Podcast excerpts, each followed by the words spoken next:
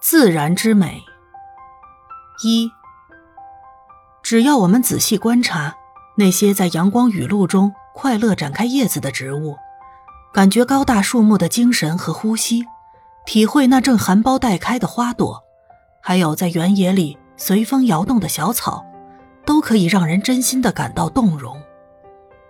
二，也唯有在完全漆黑中，我们才会发现。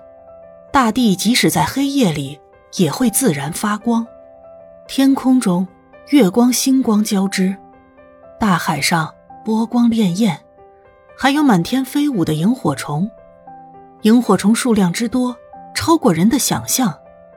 有很多树因为停满了萤火虫，变成一棵棵萤火树，美极了。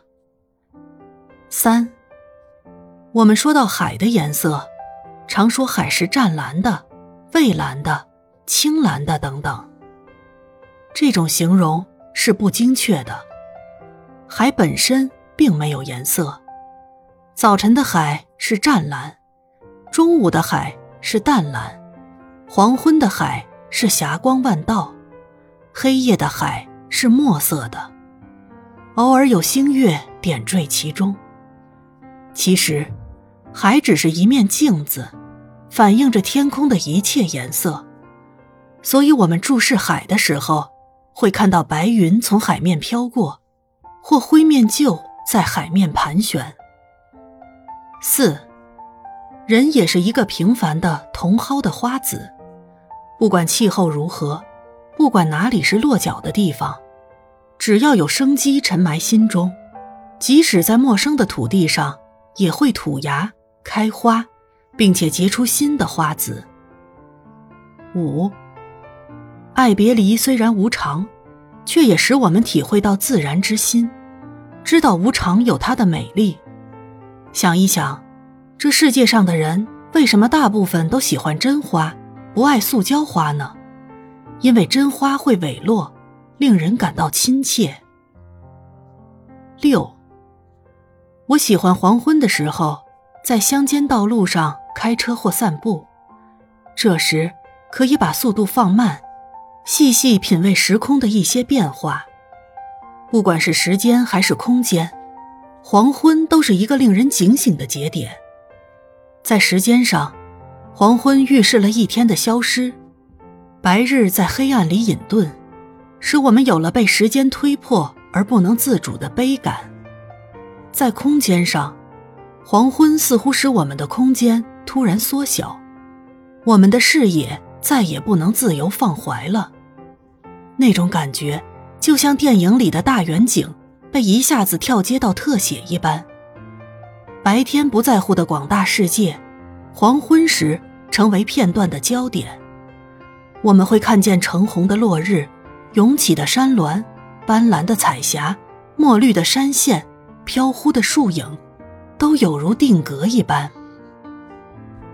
八。清晨的时候，沿山径散步，看到经过一夜清凉的睡眠，又被露珠做了沉郁的各种小花都醒过来微笑，感觉到那很像自己清晨无忧恼的心情。偶尔看见变种的野茉莉和山牵牛开出几株彩色的花，竟仿佛自己的胸腔被写满诗句，随呼吸在草地上落了一地。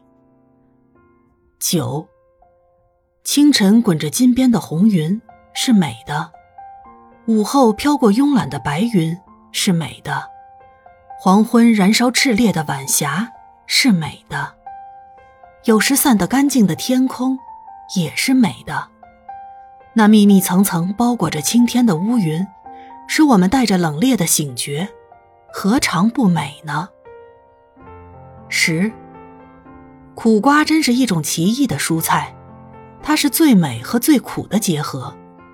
这种结合恐怕是造物者美丽的错误。以前有一种酸酸甜甜的饮料，广告词是“初恋的滋味”。我觉得苦瓜可以说是失恋的滋味。恋是美的，失是苦的。可是有恋就有失，有美就有苦。如果一个人不能尝苦，那么也就不能体会到那苦中的美。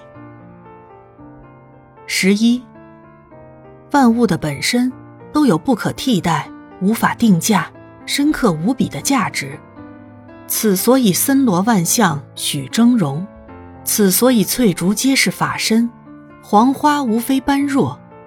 此所以溪声尽是广长舌，山色岂非清净深。十二。春日温暖的风是野百合绽放，秋天潇洒的风是尖芒花展颜。同是时空流变中美丽的定影，动人的亭阁，只看站在山头的人能不能全心投入，懂不懂得欣赏了。在岁月，我们走过了许多春夏秋冬；在人生，我们走过了许多冷暖炎凉。我总相信。在更深更广处，我们一定要维持着美好的心、欣赏的心，就像是春天想到百合，秋天想到芒花，永远保持着预约的希望。